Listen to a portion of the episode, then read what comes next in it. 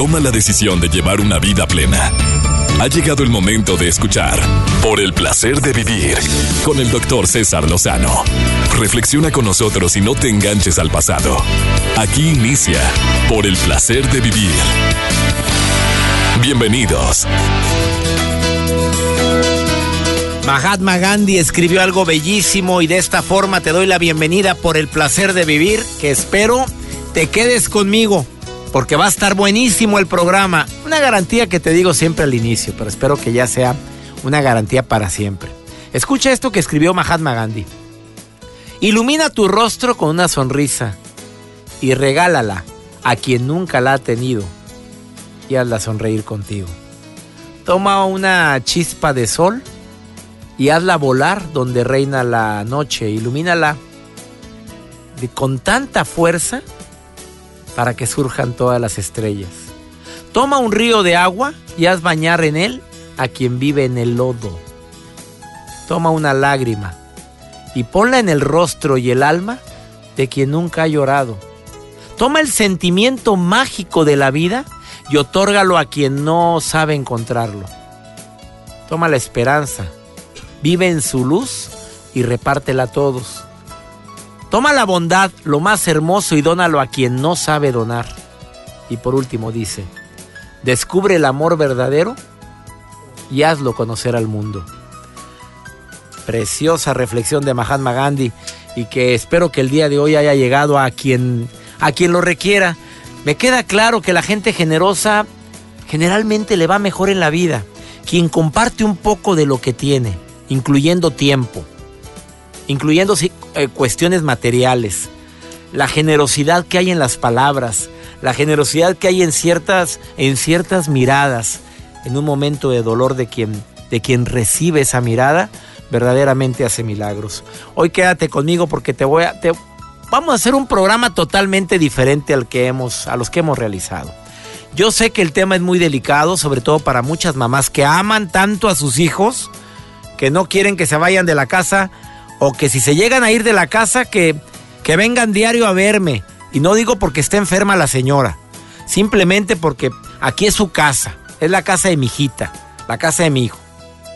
El cordón umbilical presente, dedicado también a los hijos que, pues que se quedan en la casa con su mamá y con su papá.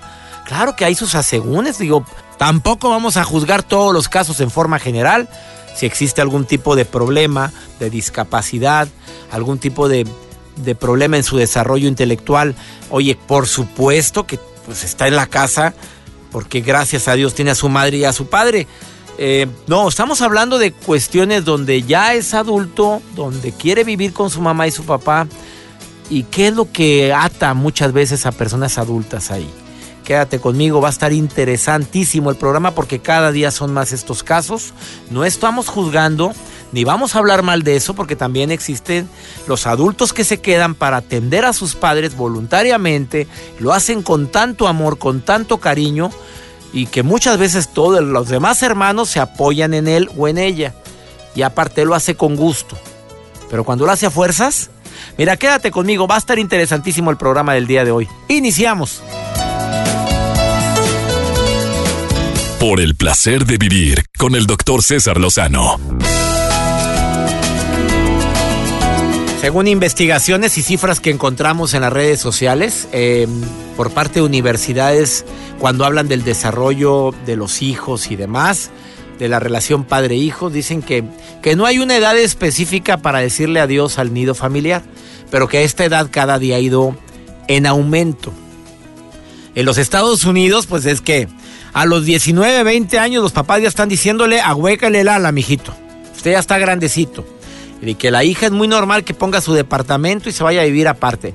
Lo ven como, como algo muy normal, no tanto entre la población hispana, pero sí en la cultura meramente estadounidense. Pero no hay una cifra específica. Hablan de 25 años promedio. Yo ya, pues yo me pasé de la cifra. Yo quiero que sepas que me casé un poquito mayorcito, más grandecito de los 25 años, a los 30.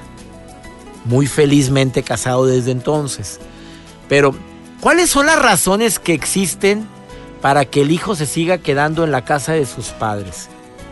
Reitero, independientemente de algún problema físico o intelectual que le permita al hijo irse y hacer su vida, independientemente, uno de ellos es la dependencia económica. A gusto. Por parte de ambos, ¿eh? Puede ser por parte del hijo que tiene ahí, pues su casa, tiene quien le apoye en sus gastos y pues no encuentra trabajo y pues está esperando a que le toquen la puerta para que le den trabajo. Pero no han tocado la puerta, pero sigue teniendo la fe y la mamá le dice, mijito, algo aparecerá. La dependencia económica por parte de los padres hacia los hijos también existe. O sea, mi hijito trabaja, le va muy bien y nos está ayudando a nosotros. Si se llega a ir, ¿de qué vamos a vivir? Mejor que se quede aquí. Casos como los que me han platicado antes de iniciar el programa cuando lo publiqué en las redes sociales. O sea, es bilateral. Puede ser una dependencia económica que tiente el hijo por la necesidad de tener dinero de sus padres o al revés. Por comodidad. Ahí está mamita que le prepara los alimentos su ropa planchadita, sus calzoncitos lavados, le tienen su camita y está muy, muy a gusto. Pues sí, sí tiene la novia, el muchachito, la muchachita, pero es que a gusto estoy aquí con mi mamá y con mi papá. Y aparte, pues nadie me entiende más que mami, que papi. Y ahí está a gusto. ¿O no, Joel? ¿Usted qué edad tiene, Joel? Yo tengo 28 años, doctor. 28 años. ¿Y qué opina de los de edad, la edad que dicen de los 25? Yo no soy quien para decirte nada porque yo... Yo todavía vivo con mi familia. Yo me fui a los 30, bueno, casi a punto de cumplir los 30. Pero tú ayudas en tu ah, casa. claro, por supuesto, aporto. le dan sus recibitos. Sí, claro. Yo pago algunos unos servicios de mi casa, aporto con la despensa, eh, recojo mi cuarto. ¿Quién te diga nada? Nada. Nada más mi mamá me dice, oye, mijito, aquí no es hotel, nada más llegas, duermes y te vas. Pues todo el día andas, todo el día andas en la calle. te dice. Sí y todo el día está en la calle. Pues sí. El muchacho es andar y ahora se crea doctor. No, sí trato de estar con mi familia también los fines de que lo explotan mucho en el trabajo. No, claro que no. ¿Cuál es la nota del día? Les quiero compartir, doctor, a la que a una chica que aparte de su belleza que impactaba mucho es una una periodista de televisión que la despidieron a los tres meses. Dijeron, ¿sabes qué? Serás muy guapa, pero no. No, no, no, no, te corremos. no, ¿Por qué? Pues a lo mejor incompetente. Pues puede, puede ser una de las, de las versiones que yo también traigo, pero otra es que, bueno, pues el director le mandó un mensaje, ¿sabes qué? Ya no puedes estar aquí con nosotros trabajando, muchas gracias. Esa fue la manera en cómo la despidieron, por un solo mensaje de texto. Ya se quejó pues en si Donald Trump se la pasa mandando sus, sus, tweets, que no lo hagan ahora. Pues imagínese. Qué mala, qué mala, qué mala forma de estar dando una información tan importante. ¿Cómo que por por mensajito. Bueno, según el director dice que la empresa que la explicación que ellos dan es que ella comenzó a cubrir sus diferentes trabajos y que bueno, recibió un mensaje de texto que decían que sus servicios ya no eran necesarios, que el trabajo pues no no beneficiaba para la empresa. A lo mejor era muy guapa, pero no tenía la capacidad para hacer alguna entrevista. Sería muy guapa y, bueno, yo conozco algunos conductores, conductoras que tendrán mucha presencia, pero sí en, en el área de, de poder entrevistar no sacaban a la onda su trabajo y es por eso que tomaron la decisión de despedirla a los tres meses. los tres meses. Ella dice que le están diciendo que muy guapa, mucha presencia, mucho carisma, mucha Y eso vende. Usted sabe que en televisión una mujer guapa alta. Sí, claro. Y la corrieron. La corrieron a esta Pero chica la corrieron por incompetente. Por incompetente. ¿Y la queja de ella cuál es? Es porque me corres, o sea, si tengo imagen, tengo presencia. Esa fue la parte de la queja sí, de mi reina, pero pues eso se acaba. de todo corazón, pues la, corrieron y, se, y la noticia la bueno, aunque sabe que ella está levantando una versión, dice, yo recibí un mensaje del director de mi ex jefe que me estaba invitando a tomar un café.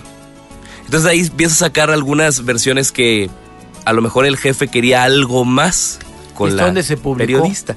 Les voy a compartir la nota, tengo la fuente, esta reportera es Emma, es del canal que se llama Unit no, mejor no entres tanto, hombre, porque...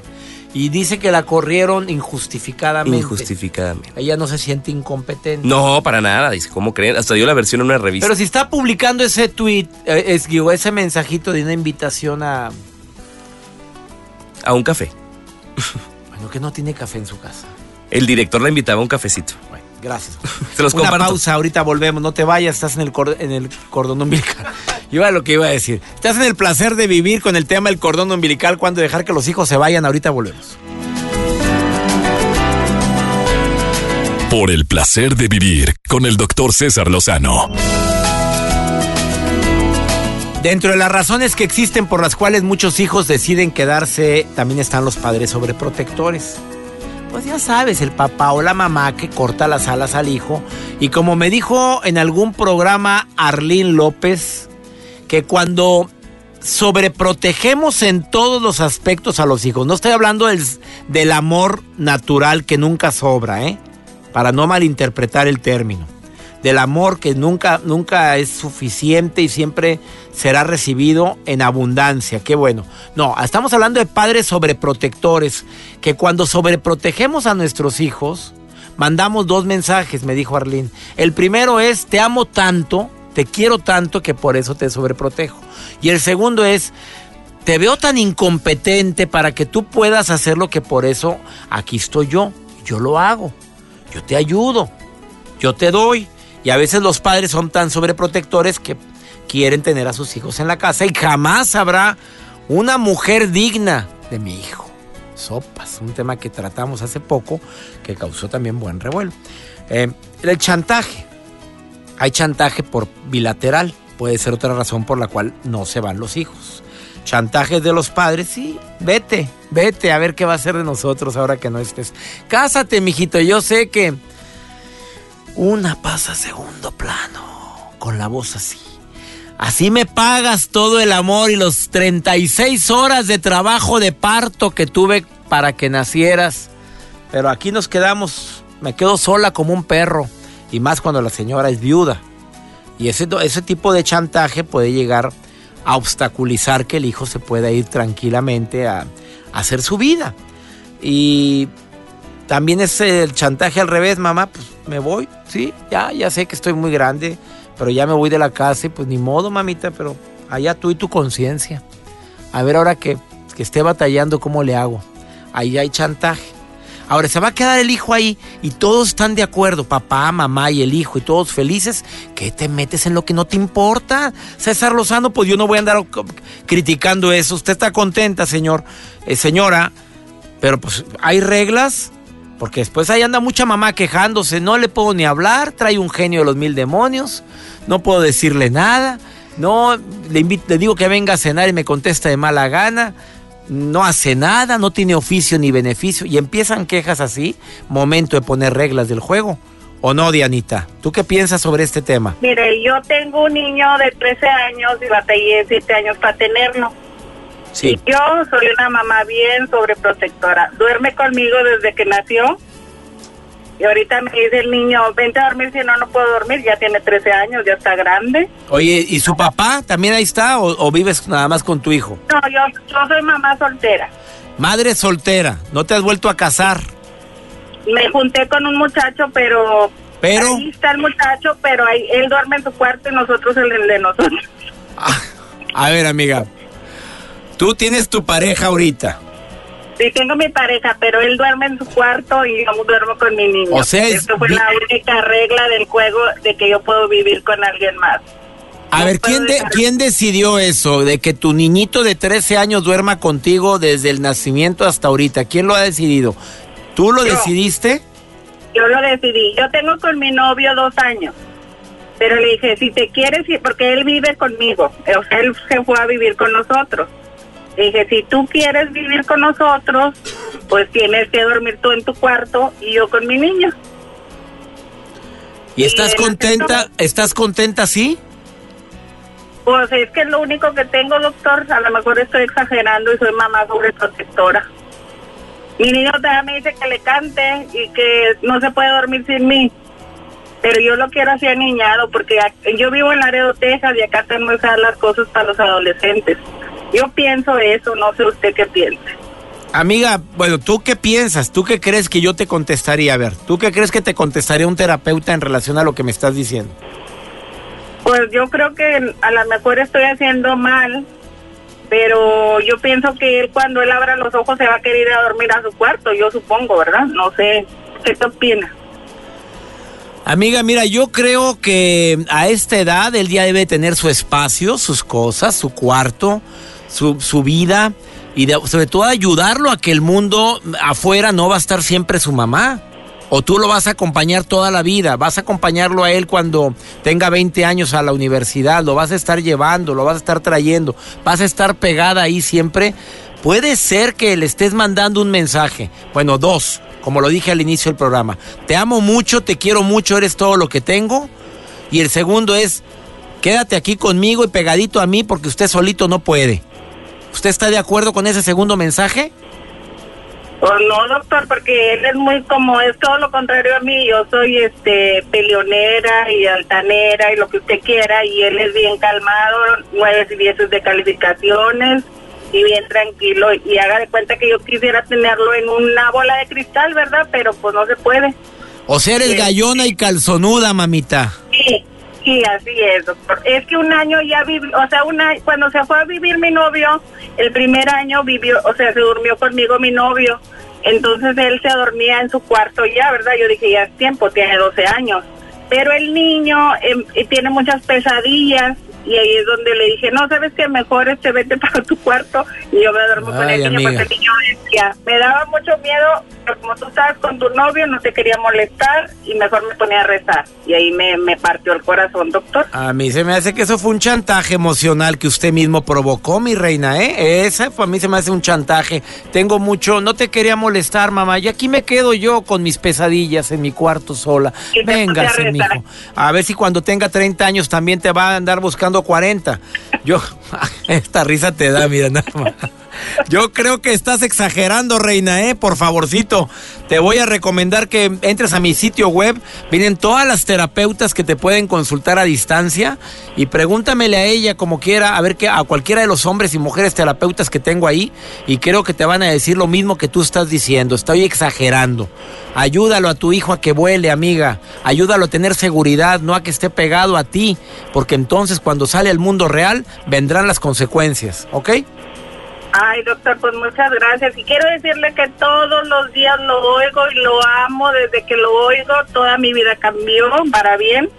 Este, mi papá tiene cáncer y me, usted me hace ver la vida diferente. Ay, amiga, no sabes cuánto le agradezco a Dios y espero que esta recomendación que te acabo de dar te ayude. Ayuda a tu hijo, haciéndolo sentir seguro, por favor, no dependiente. Te mando un beso. Un beso a ti también, Dianita. Bendiciones. Qué fuerte. Siete años y vive con, duerme con, no, trece años y vive con su mamita. Ay, bueno. no ande juzgando. No, no, mejor le callado. dimos, ¿hasta qué edad durmió usted con su mamita? No, no. En la cuna y luego en el cuarto. me mandaban a la cuna de recién nacido. A dormir. Antes no me broncaspiré. Una pausa, ahorita volvemos.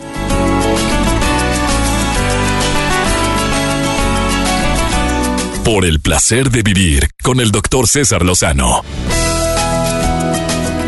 ¿Cuándo dejar que los hijos se vayan? Tú sabes que hay muchos casos en los cuales los hijos se quedan, pero si se quedan que sean bajo ciertas condiciones, por no decir reglas, que deben de existir en la casa. Pero ¿qué me dice una consejera? Porque ella es consejera, conferencista internacional, conductora de un programa que se llama Una vida mejor con Arlín López Amiga querida, qué gusto que estés nuevamente en el placer de vivir. ¿Cómo estás, Arlene? Muy bien, César, muy bien, contenta como siempre de estar contigo y con todo tu público y siempre, bueno, pues con un tema de interés y de ayuda para todos. Tan maravilloso que es el cordón umbilical que nutre a una criatura cuando está en el vientre materno, pero a veces el cordón imaginario se queda por mucho tiempo. Arlene, ¿qué comentario tienes sobre esto? Se alarga, mi César. Se, alarga, y se engruesa el cordón umbilical y luego la mamá o la mamá no lo quiere eh, romper o el hijo no lo quiere romper y ahí están aferrados. A veces son los dos, a veces es uno. ¿Qué, ¿Cuál es tu comentario como consejera en este de este tema? Sabes que casi siempre es un poquito más los hombres con la mamá. Ah, caray, ¿por qué? Eh, sí, fíjate, ¿eh? y se ve en casos de terapia que es un poquito más el hombre como que la mujer se queja de que el hombre tiene un poco más de mamitis que la mujer. Antes como que era un poquito más la mujer, ahora los hombres.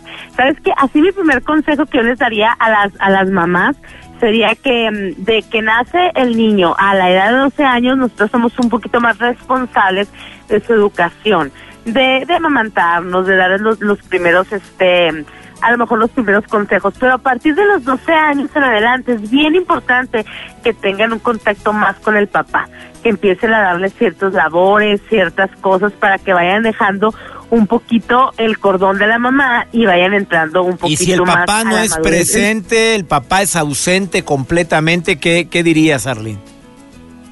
Bueno, siempre hay una figura paterna en los casos de las mamás solteras, yo sé que es más difícil, pero siempre hay una figura paterna, hay un abuelo, hay un tío, a lo mejor hay un hay un padrastro, entonces siempre o un profesor, siempre tenemos una una figura paterna que nos puede dar consejo y que nos puede ir guiando poco a poco. Sabes que cuando nosotros sobreprotegemos a los hijos como mamá, César, les- le estamos mandando dos dos mensajes bien importantes.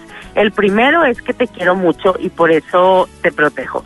Y el segundo es que como eres un este una persona incapaz de salir adelante por ti mismo, yo te tengo que ayudar. Qué brava andas, amiga querida. Está muy fuerte eso.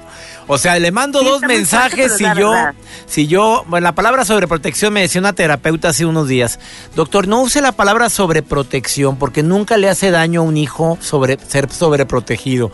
Le dije, amiga, amiga, Claro amiga, con sí. todo respeto, pero la palabra sobreprotección es cuando hablamos de excesos y los excesos nunca son buenos. Y ella me contesta, el exceso de amor siempre será bueno. ¿Tú qué le contestas a una terapeuta que me dijo eso?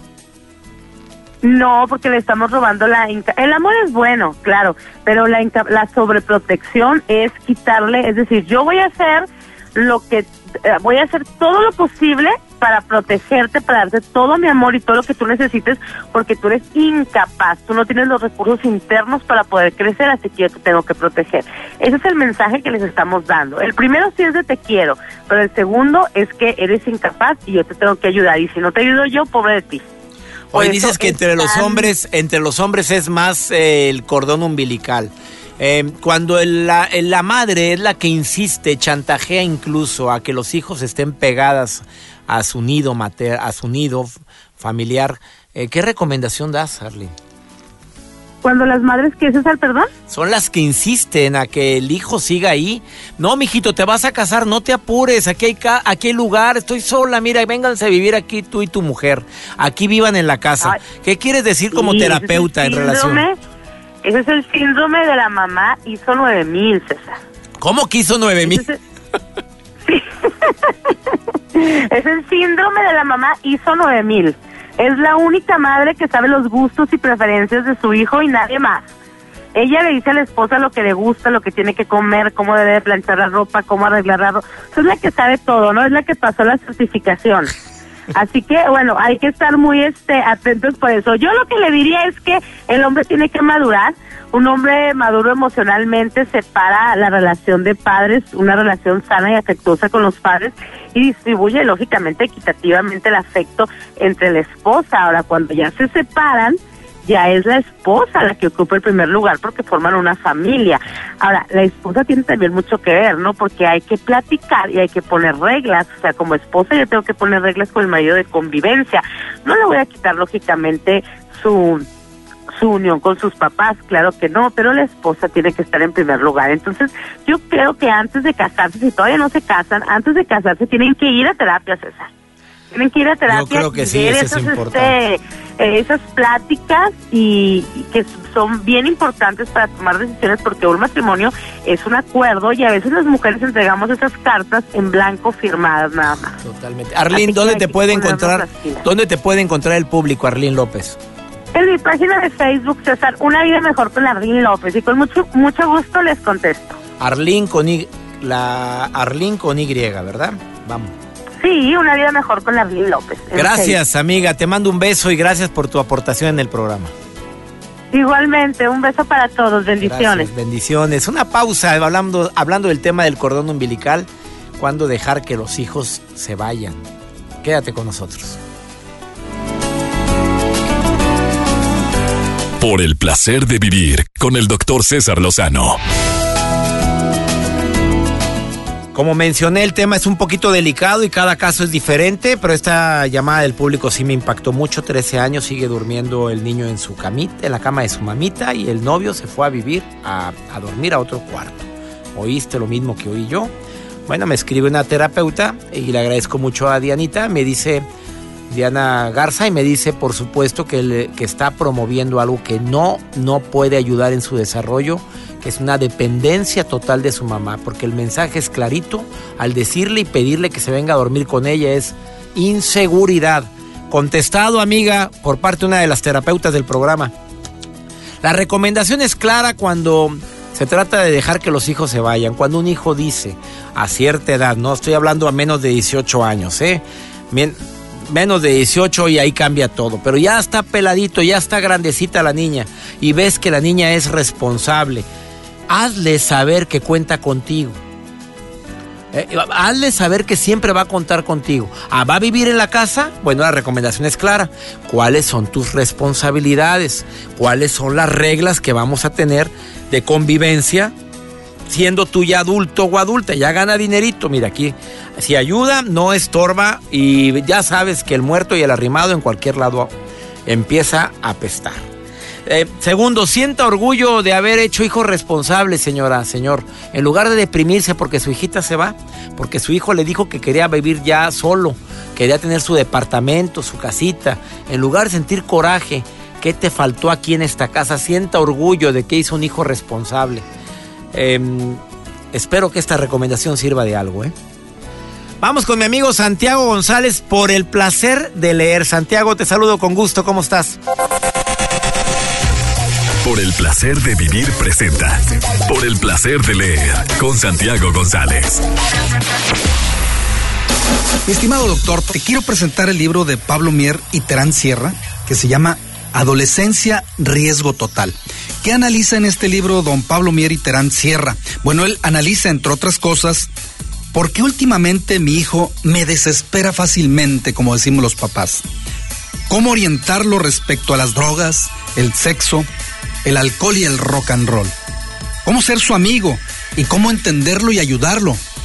Dos temas básicos que plantea este libro son el noviazgo y la elección de carrera. Es decir, ¿cómo voy a hacer para cuando mi hijo de pronto me presenta a su novia y yo qué hago? Es decir, siendo una edad adolescente en la que te vas a oponer o no te vas a oponer o qué consejos le puedes dar e incluso, bueno, en la edad en que empiezan a estudiar la preparatoria, incluso la universidad, preguntarse qué carrera va a elegir mi hijo, sobre todo ahora que las nuevas tecnologías están inmersas prácticamente en toda la vida cotidiana. Bueno, de eso trata este libro, Adolescencia, Riesgo Total, y en la que mientras los papás estamos embebidos en los triunfos o fracasos profesionales o en los reajustes hormonales femeninos propios de los 40 años y los adolescentes, aquellos chicos de los 12 a los 20 años más menos, van forjando su futuro, frecuentemente en un clima de soledad e incomprensión. Bueno, pues este libro, mi querido doctor César Lozano, es un libro que nos invita de manera urgente a todos los papás, apremiante para que los papás de estos muchachos, adolescentes, presten atención y además ayuda a sus hijos. Una invitación a asumir plenamente el papel de padre para una ciencia y paciencia y ayudar a su hijo a alcanzar la madurez. En esta obra, fruto de más de 20 años de Pablo Mier y Terán Sierra, son 20 años de experiencia, de trato intenso con todo tipo de adolescentes, encontraremos, es decir, usted encontrará ideas y sugerencias para poder ayudar a su hijo a ser profesional exitoso, ese padre de familia responsable, ese hombre coherente y ese ciudadano íntegro que nuestro país requiere. Dicen que algunos adolescentes salen adelante gracias a sus papás, otros sin sus padres, pocos a pesar de ellos y muchos no salen adelante. Por eso, en este libro le invitamos a que si lo puede localizar por ahí, efectivamente trate de ser un buen padre para que ese hijo sea un buen hijo, como lo demandamos en estos días y esos buenos deseos queremos que se cumplan. Hasta aquí mi comentario y como siempre, mi querido doctor César Lozano, me da mucho gusto eh, escucharte, leerte y, por supuesto, decir que la lectura es el amable hábito del conocimiento. Estoy en Facebook como Santiago González Soto y en Twitter como Santiago González. Hasta la próxima. Bendito hábito la lectura, bendito hábito si lo incluiste desde inicios de este año y si no, nunca es tarde para empezar a leer. Que mi Dios bendiga tus pasos, Él bendice tus decisiones, por favor no olvides, el problema no es ni será lo que te pasa. No, la bronca es cómo reaccionas a eso que te pasa. Ánimo, hasta la próxima.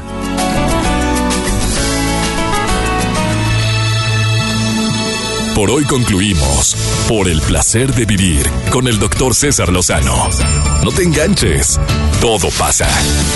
Escúchanos en la próxima emisión con más mensajes de optimismo.